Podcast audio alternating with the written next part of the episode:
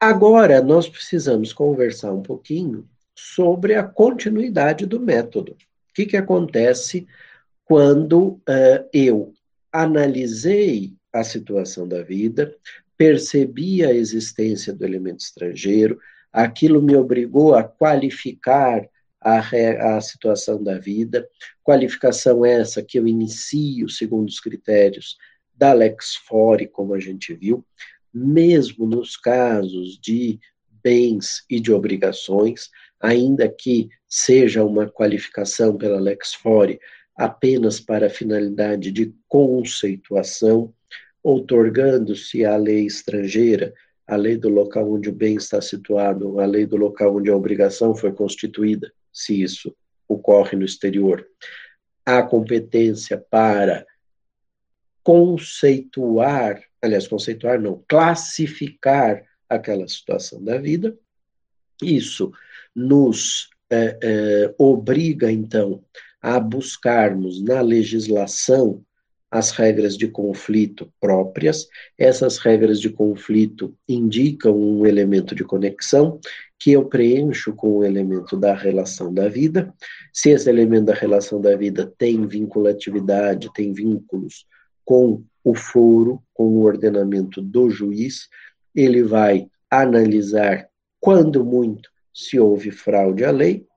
Caso contrário, se pre, o preenchimento do elemento de conexão se deu com o uso de um elemento da relação da vida que diz respeito a um ordenamento jurídico estrangeiro, ele vai averiguar se houve fraude à lei, se há uma instituição desconhecida, se matéria sucessória é o caso ou não de invocarmos o princípio do nacional lesado, em quaisquer matérias, se houve ou não houve, ou se haverá, melhor dizendo, uma violação aos valores fundamentais do foro, e se depois de todo este caminho nós chegarmos à conclusão de que a lei estrangeira para a qual nós fomos remetidos, ah, sem termos, eh, sem esquecer que também teremos feito a análise do reenvio, não é?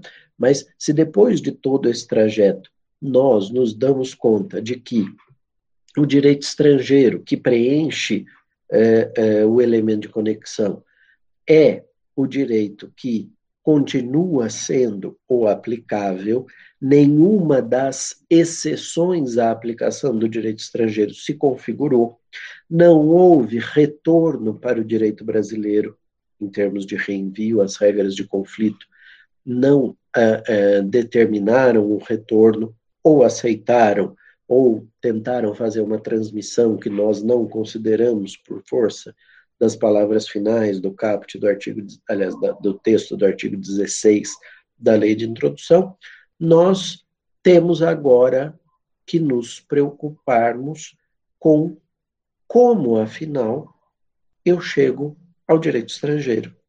Porque eu qualifiquei, encontrei a regra de conexão, encontrei o elemento de conexão, esse elemento de conexão é preenchido por um elemento vinculado ao direito estrangeiro e eu continuo preso a ele. Não consegui configurar nenhuma das exceções, nem consegui configurar reenvio, e agora chegou a hora. Temos que aplicar o direito estrangeiro. E aí? Como é que a gente faz isso? O primeiro aspecto importante para a gente ter em mente é o de que a recepção do direito estrangeiro é uma recepção integral. Eu vou trazer o direito estrangeiro para que ele seja aplicado na sua íntegra. É uma incidência total do direito estrangeiro. Eu o trago integralmente e vou procurar nele as regras que me interessarão a partir uh, uh, de uma análise integral deste ordenamento, de um conhecimento tão profundo quanto eu possa ter, tal qual o faria um juiz daquela nacionalidade do direito se ele estivesse sentado numa cidade qualquer daquele Estado soberano onde aquele direito vigora. Então, se eu estou aplicando o direito italiano, eu tenho que me sentir um juiz italiano sentado em, eh, eh, sei lá, em Pádua, ou sentado em Roma, ou sentado em Milão, aplicando o direito italiano como se eu fosse um juiz italiano. Ô professor, mas como é que faz um negócio desse? Né? Primeira coisa é que a gente precisa provar o teor, a vigência e o sentido desse direito estrangeiro. E isso decorre do quê? Decorre de uma situação muito particular do direito brasileiro, que é, é que está contida no artigo 376 do Código de Processo Civil de 2015. O que é que diz o artigo 376?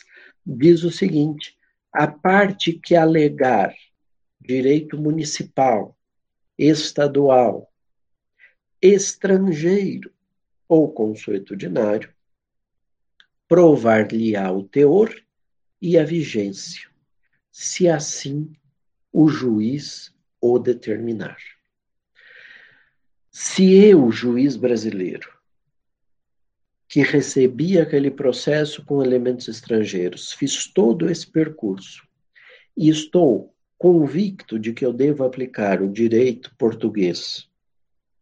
Eu, que tenho uma biblioteca razoável do direito português, posso me dar por satisfeito e, dispensando a parte de fazer prova, eu mesmo busco qual é o direito estrangeiro aplicável, portanto, vou buscar o teor do direito estrangeiro, eu mesmo vou de determinar as razões pelas quais aquele direito se encontra vigente, e eu mesmo vou atribuir algo que o artigo 376 não fala, que é o sentido desse direito estrangeiro. Mas eu o faria porque eu conheço o direito português mais ou menos. E aquilo que eu não sei, eu sei onde começar a procurar. Quanto mais não seja, por se tratar da mesma língua, ainda que haja particularidades linguísticas entre as duas nações, eu, que tenho uma experiência de vida de ter morado quase dois anos em Portugal, quando fazia o meu mestrado lá, na minha Faculdade de Direito da Universidade de Coimbra, eu consegui ou consigo encontrar mais ou menos o alcance daquele texto. Né? Eu consigo compreender as nuances linguísticas que possam existir, sobretudo as semânticas entre Portugal e Brasil. E aí, então, eu atribuo tendo lido a jurisprudência, tendo lido os doutrinadores, eu atribuo o sentido que me parece o mais adequado para aquele texto estrangeiro. Consegui fazer isso, maravilha, sentenciei, terminei a minha jurisdição, as partes recebem a decisão, uma delas vai ficar feliz, o autor, por exemplo, se eu julgar 100% procedente o seu pedido, o réu vai querer recorrer, é normal, faz parte da vida. Se eu julguei a ação improcedente, o autor é que vai ficar chateado, o réu feliz, vai vir um recurso do autor, mas são coisas da vida.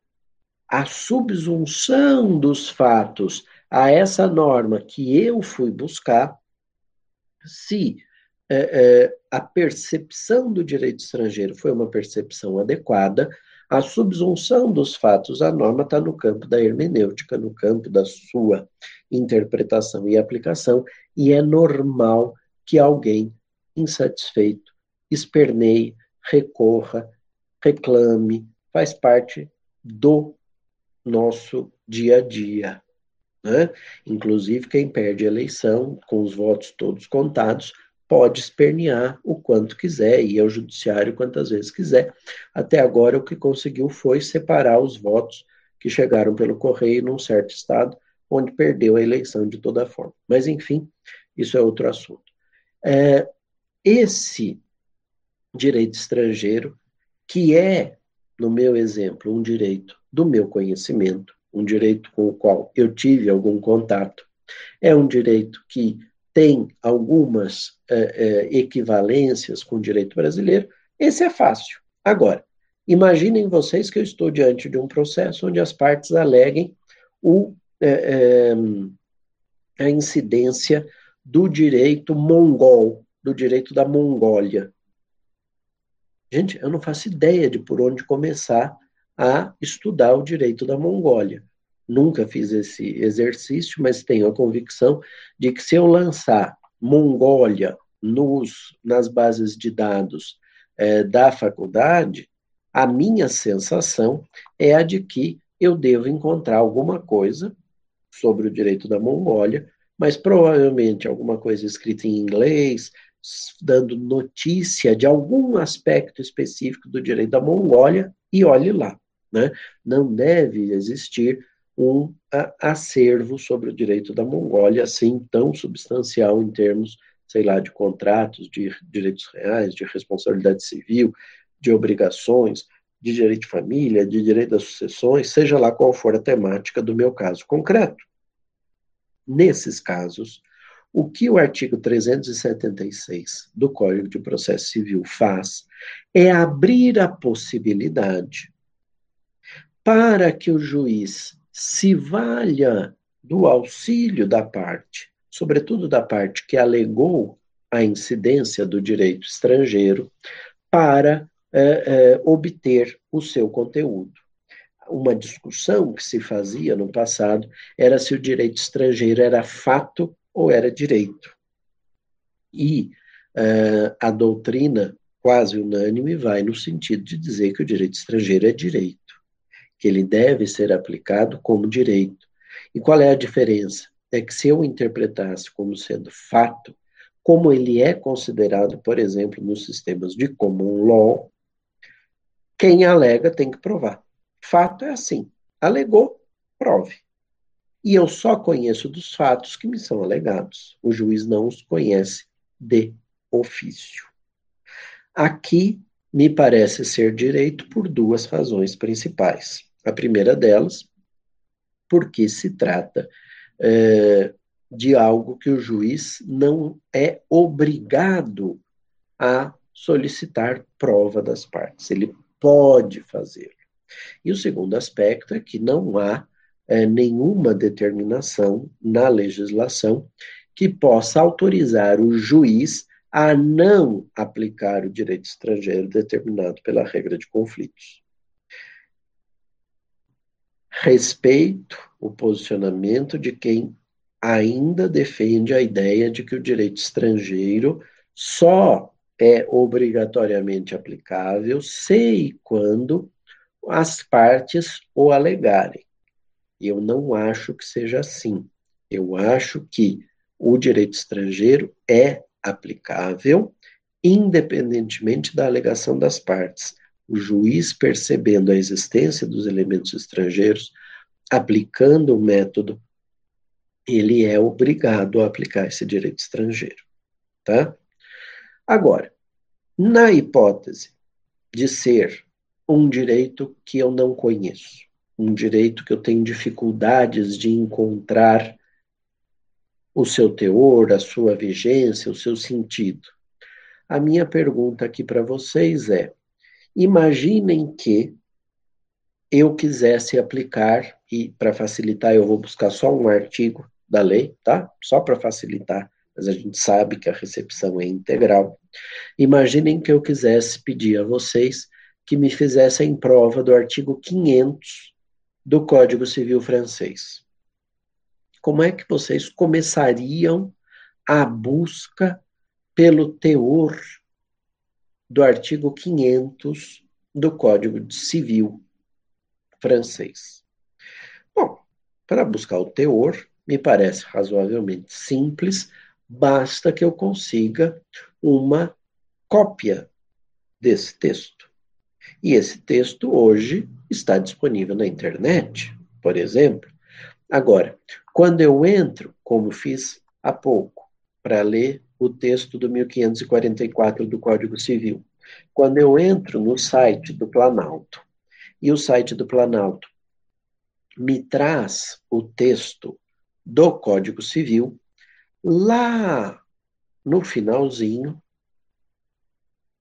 Peraí, que esse aqui tá. Agora nem isso mais. Ah, não, está aqui no finalzinho. Depois da assinatura do presidente da República e dos ministros que assinaram com ele, vem escrito em vermelho o seguinte: este texto não substitui o publicado no DOU, no Diário Oficial da União, de 11 de janeiro de 2002. Por que, que isso vem escrito em vermelho? Porque o governo não é idiota e sabe que um hacker pode entrar aqui nessa, no texto e mudar completamente esse conteúdo. Né? Então, todos os textos legislativos disponibilizados na internet vêm com essa ressalva, justamente porque não se tem controle sobre a situação. Se hoje em dia entra até em, site do tribunal e criptografam tudo, tudo, tudo, absolutamente tudo, o que estava é, é, tramitando no STJ, vocês imaginem a facilidade que deve ser, eu não faço ideia, porque eu, eu sou uma anta computacional, mas imaginem a facilidade que não deve ser entrar aqui e mudar o texto do Código Civil é, é, brasileiro no site do Planalto e, de, de, outras leis idem. Né? Então, de fato, existe aqui uma circunstância é, onde você tem a possibilidade de é, cair em contradição. Então, como é que você faria a prova, Gustavo, do texto do artigo, sei lá, 500 do Código Civil Brasileiro, se você fosse um jurista estrangeiro que tivesse que aplicar o artigo 500 do Código Civil Brasileiro, inverter aqui a situação? Eu pediria uma cópia autêntica da página do Diário Oficial do dia 11 de janeiro de 2002, onde constasse o artigo 500 do Código Civil. Ali está a prova do teor.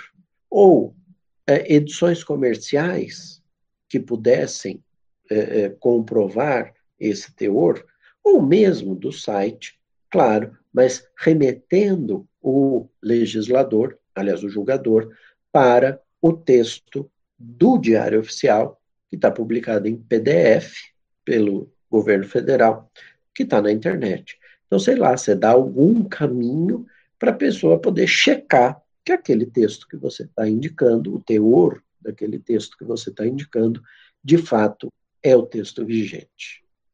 Mas não basta o teor, é preciso se provar a vigência. E aí, para provar o teor do artigo 500 do Código Civil francês, eu peguei uma cópia do Diário Oficial de 1808, ou peguei uma cópia de uma edição comercial e provei o teor. Mas, como é que eu provo que aquilo ainda está em vigor? Eu posso pensar, por exemplo, olha que, que ideia maravilhosa, tiro cópia de, do Diário Oficial, cópia autenticada, eh, mando consularizar ou apostilar, dependendo do país. No caso da França, é apostila. Eh, mando apostilar página por página e traduzir por tradutor público juramentado para o português do Diário Oficial de 1808 até hoje. E digo para o juiz: olha, está aí, o senhor pode ler. Não houve a edição de um novo Código Civil francês, então ele continua em vigor. Não houve nenhuma dessas leis que revogasse expressamente o artigo 500 do Código Civil. E é, agora, se houve ou se não houve é, edição de uma disposição que diga o contrário do que aquilo que está dito no artigo 500, eu acho que não, mas o senhor pode conferir. E eu junto tudo aquilo no processo, o processo vai ficar com 380 milhões de volumes, e eu dou de barato que o juiz vai ler tudo aquilo para decidir. Vocês acham que faz algum sentido provar a vigência do direito estrangeiro dessa forma? Claro que não, né? E é por isso que o jeito certo, o modo adequado de se fazer a prova do teor, da vigência e até do sentido da lei estrangeira está determinado no chamado Código Bustamante. Código Bustamante. Quando nós falamos sobre as fontes do direito internacional privado, eu mencionei para vocês que houve um eh, a edição de um decreto eh, presidencial que ratificou um tratado chamada Convenção de Havana, o decreto é o 18.871, de 13 de agosto de 1929. Esse decreto promulga a Convenção de Direito Internacional Privado de Havana.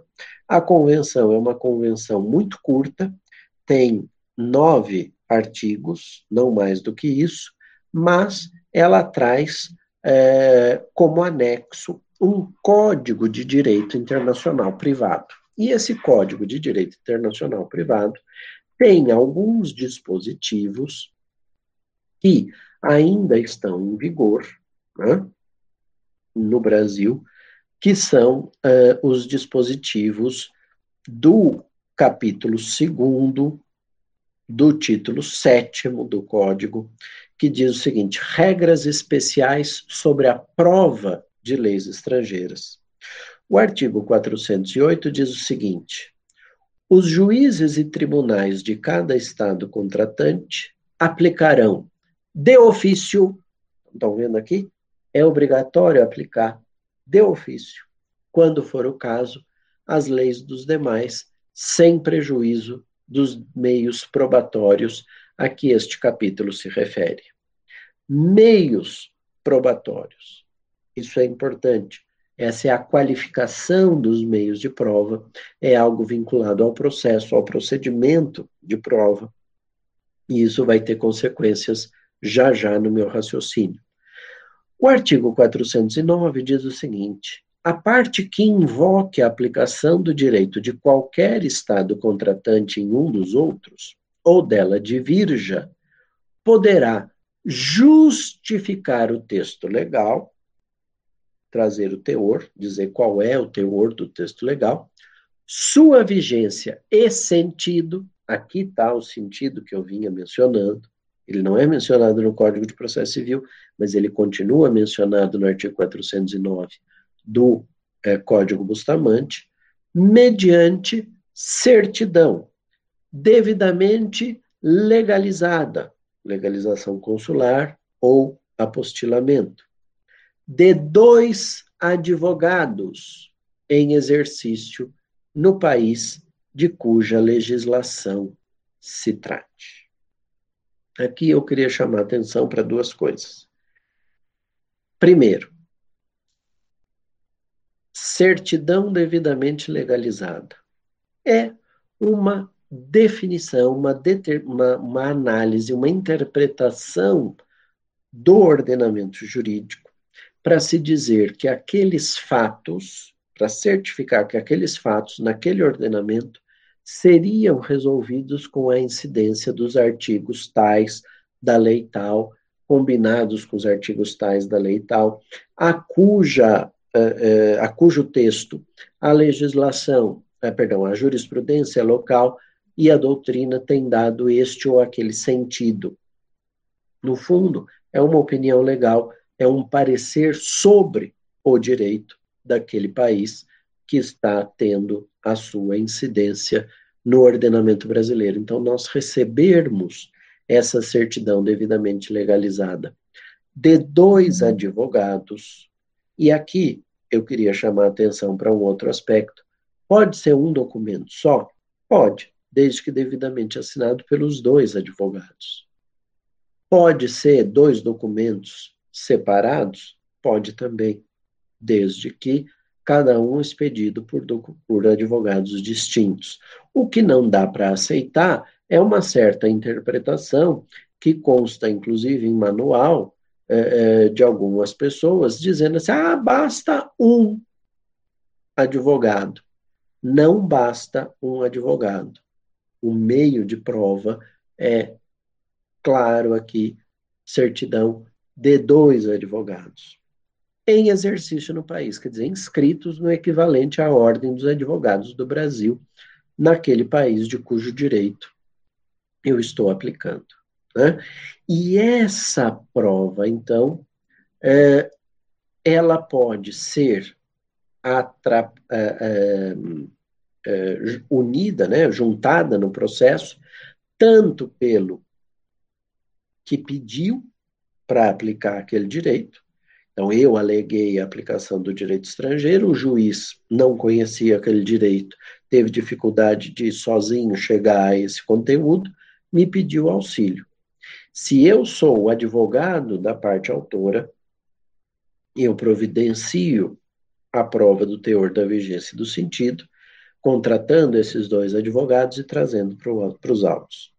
Agora, se eu sou o advogado da parte contrária, da parte que não alegou a incidência do direito estrangeiro, vocês não tenham dúvida que eu já estava pedindo para o meu cliente dinheiro para fazer a contratação de dois colegas daquele ordenamento para provar o teor, a vigência e o sentido daquele direito. Por quê? Porque eu não tenho como controlar se aquilo que virá, porque não é uma informação oficial, é uma informação dada por dois advogados. E, obviamente, eu não estou com isso querendo dizer que eles vão mentir, não é isso. Mas que pode acontecer deles trazerem como conteúdo da lei estrangeira algo é, que represente uma das interpretações correntes naquele país, que pode inclusive ser a minoritária, pode acontecer. Então, eu não teria dúvida de, se fosse advogado do réu, pleitear, eh, junto a outros advogados, a prova do teor da vigência do sentido daquele direito estrangeiro, com essa cautela de, eh, eh, enfim, analisar se é, seria viável encontrar naquela é, é, jurisprudência daquele Estado estrangeiro alguma coisa que pudesse corroborar os interesses do meu cliente. Se juiz, confesso a vocês, eu despacharia no processo dizendo: digam as partes sobre nos termos do artigo 376, quase que pedindo para a parte que não alegou a incidência do direito estrangeiro que também se mexesse, que também se manifestasse. E, na hipótese de fim do prazo que eu estabeleci, que tem que ser um prazo razoável, fim do prazo que eu estabeleci, não tivessem ambas as partes trazido aos autos essa informação, eu não tenho a menor dúvida em despachar, diga a parte contrária em igual prazo. Para dar a chance daquele que não alegou a incidência do direito estrangeiro, eventualmente procurar outra forma de interpretar aquele mesmo direito. Por que isso? Porque, gente, é óbvio que o direito pode ter mais do que uma interpretação. E, logo, é razoável imaginar que eu, como magistrado, gostasse de ter à disposição todas as formas viáveis de interpretação para daí eu formar o meu convencimento. Então, me parece que é relevantíssimo que se dê essa chance para as partes trazerem aos autos o conteúdo do direito estrangeiro, seja qual for as circunstâncias. Se a parte vai trazer ou não vai trazer, é outro problema, tá bom? O artigo, é, aliás, o, o Código Bustamante continua, no artigo 410, diz: na falta de prova, ou se por qualquer motivo o juiz ou tribunal a julgar insuficiente, um ou outro, o juiz ou o tribunal, poderá solicitar de ofício, pela via diplomática, antes de decidir, que o Estado de cuja legislação se trate forneça um relatório sobre o texto, vigência e sentido do direito aplicável. Então, também existe a chance de nós tentarmos solicitar do Estado estrangeiro essa informação. Não é obrigação do Estado estrangeiro, a menos que ele também seja parte no Código Bustamante, fazer essa prova. Mas, por exemplo, há Estados estrangeiros que mantêm no exterior juízes. São os chamados juízes de ligação.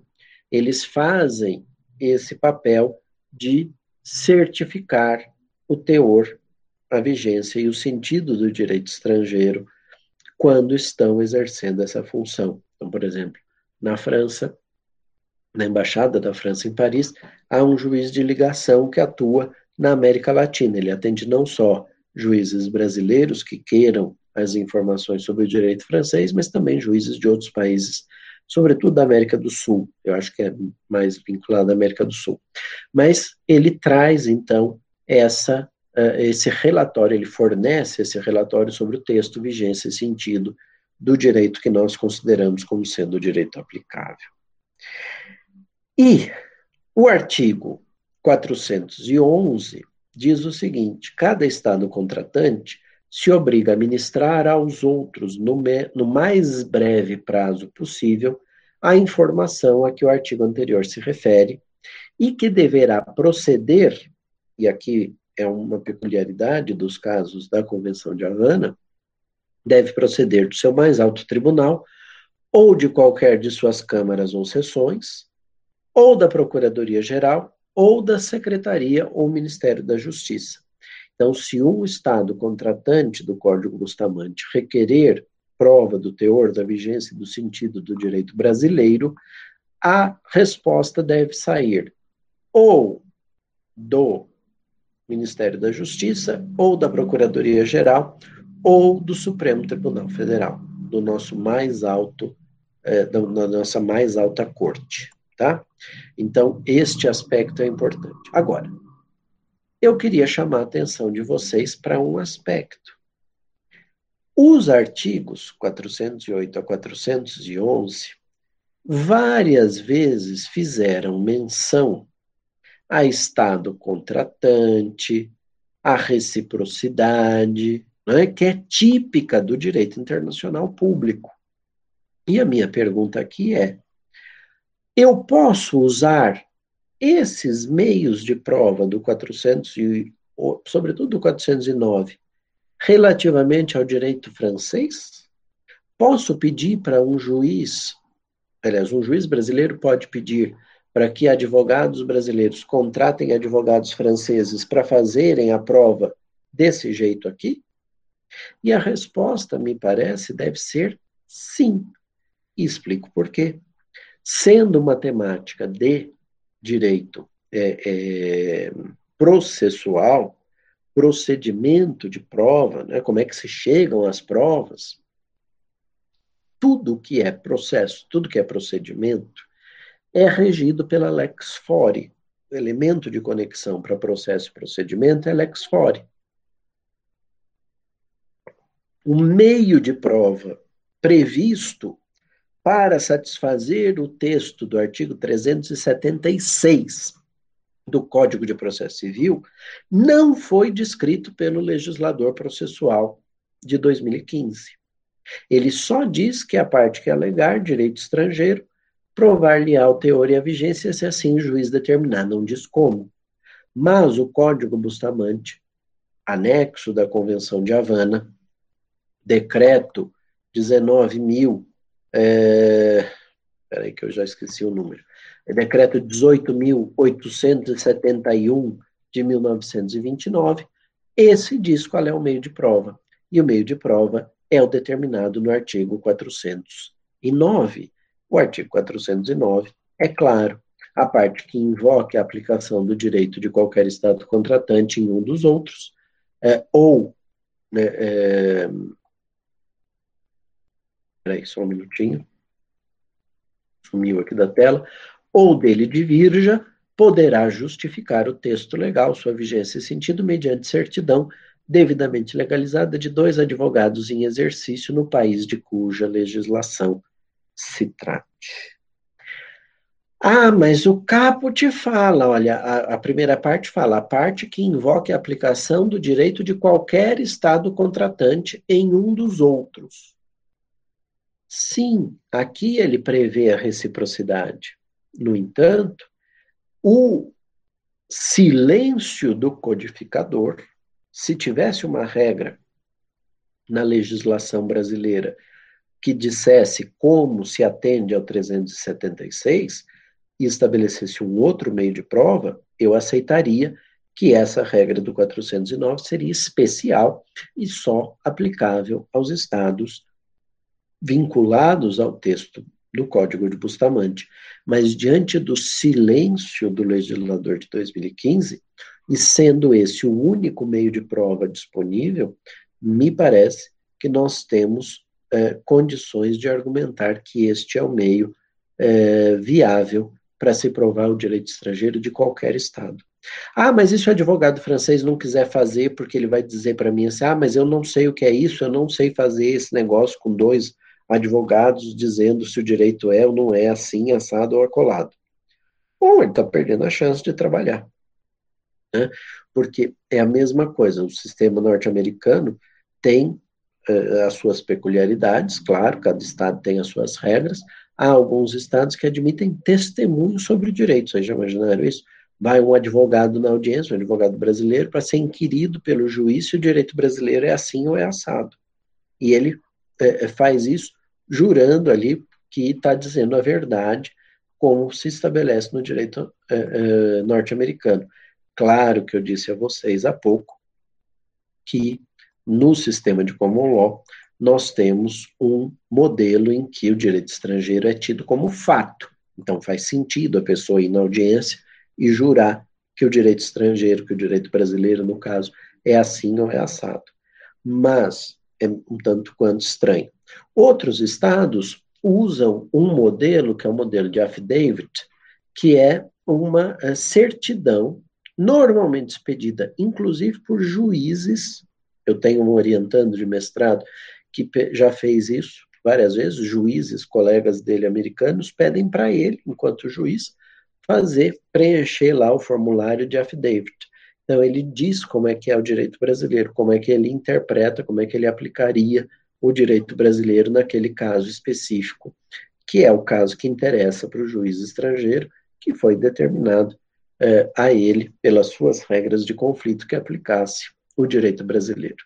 Então, a gente faz prova de teor vigência, mas, sobretudo, do sentido do direito estrangeiro desse modo, solicitando que dois advogados inscritos no equivalente à nossa ordem dos advogados do Brasil certifiquem, atestem, façam um parecer, uma opinião legal de que o direito estrangeiro é, nesse sentido, tem este teor está em vigor, porque não foi revogado, tem sido aplicado pelos tribunais, como comprova a jurisprudência ABC, tem sido interpretado pelos tribunais em dois sentidos, sendo um deles o majoritário, etc, etc, etc. Não é um parecer para dizer, ah, a razão está com o autor que está pagando meus honorários. Não é isso.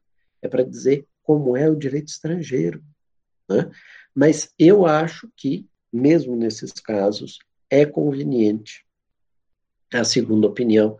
Eu, como juiz, se fosse juiz, gostaria de receber essas informações, né? porque me dá uma certeza, pelo menos uma convicção, de que o direito estrangeiro tem um, uh, uh, uma riqueza que eu desconheceria se não tivesse vindo a segunda uh, forma possível de interpretação. E eu, como juiz, formarei a minha convicção e aplicarei o direito no sentido que me parecer mais adequado diante dos fatos, resolvendo a ação, julgando procedente, improcedente, parcialmente procedente, dependendo do, da convicção que eu tiver formado. Tá bom? Então, é, é, é, complexo aplicar direito estrangeiro? É. Dá trabalho? Dá. Mas não é nenhum fim de mundo. A gente tem mecanismos, e são mecanismos razoavelmente simples. Claro que pode ter um custo, claro que isso tem uma demora adicional no processo. Né? Para mim, no melhor dos mundos, haveria varas especializadas de direito internacional privado, em que cada juiz que recebesse um processo plurilocalizado declinaria da competência e encaminharia para a vara especializada para que o juiz estrangeiro decidisse, então, é, qual direito aplicar e, decidindo aplicar o direito estrangeiro, é, é, que produzisse a prova do seu teor, da vigência, do seu sentido. Se houvesse essa vara especializada, pode ser que daqui a algum tempo, com relação a muitos dos direitos, pelo menos aqueles mais cotidianamente invocados no ordenamento jurídico brasileiro, porque tem mais gente é, vinculada a essas nações, tem mais relações jurídicas com essas nações, mais um pouco, esse juiz já estaria craque, já estaria fazendo a incidência do direito estrangeiro como se fosse é, um juiz que desde criancinha estava vinculado àquele ordenamento. Claro que isso depende muito, obviamente, da é, é, vocação desse juiz, mas eu acho, olha, se tivesse duas varas especializadas aqui no estado de São Paulo, eu acho que dava conta dos processos do estado inteiro.